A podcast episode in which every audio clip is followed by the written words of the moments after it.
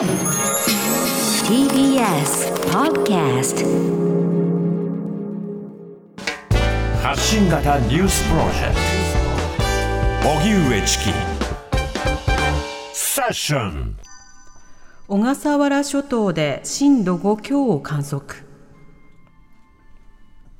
今朝6時8分ごろ小笠原諸島で震度5強の地震を観測しました。震源は父島近海で震源の深さは77キロ。地震の規模を示すマグニチュードは6.1と推定されます。小笠原諸島で震度5強の揺れを観測するのは2015年5月30日以来だということです。東京都の危機管理対策会議によりますとこの地震による人や建物への被害の報告はなくまた停電も発生しておらず道路や港についても大きな被害がないことを確認したということです。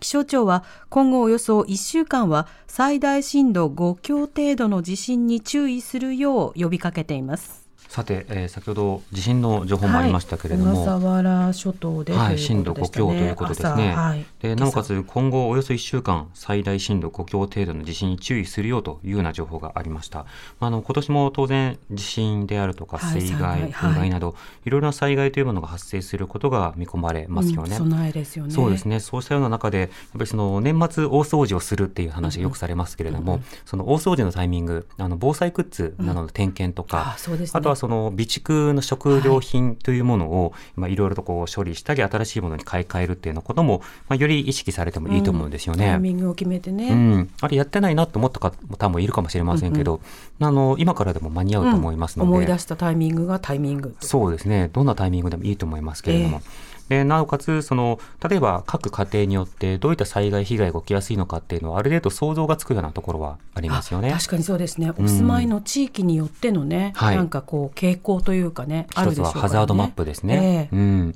もう一つは例えば私はあのとても本が多い部屋に暮らしているので、はい、本が倒れてきて痛い思いをするっていうことが想像できるわけですけれども、うんうん、まあ、なので、えっと、本棚という本棚をあのしっかりと、ね、え突っ張り棒やら L 字フックやらで、まあ、止めているのでこの前あの昨年もねあの何度か都内でも地震震度5ぐらいのあったんですけれども、ね。あのそのぐらいでは、まあ、微動だにせずというような状況が確認されました。ただ、あの、それだけでは安心かどうかというのは分からないので、うん、まあ、震度5が OK でも6、7がどうかというのは分かりませんよね。うん、なので、じゃあ自分の中でできる対策はどうかなとか、災害対策についてどういったような備えをさらにするのが必要かなと。ね、あと情報面もね、確認ですよね。そうそう避難場所の確認と連絡手段の確認と、うんはい、通り道が安全かどうかも一緒にねこのタイミングで確認を、ね、そうですね。あの例えばベビーカー例えば車椅子、はい、あるいはその足が不自由な方などを含めて、うん、やっぱり経路がなかなか確認されにくいような方、うん、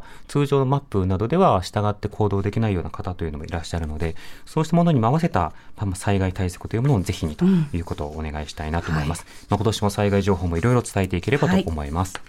はい TBS ラディオ905-954発信型ニュースプロジェクトセッション